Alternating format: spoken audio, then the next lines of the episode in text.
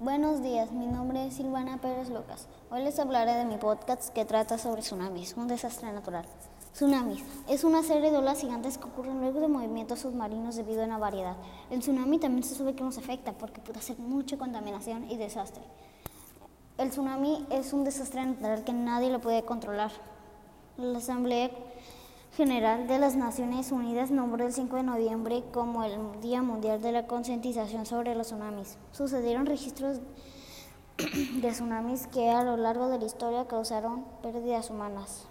El tsunami más fuerte o más horrible que fue en la vida fue en Japón.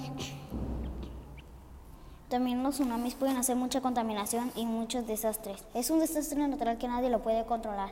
La palabra tsunami también es una palabra japonesa.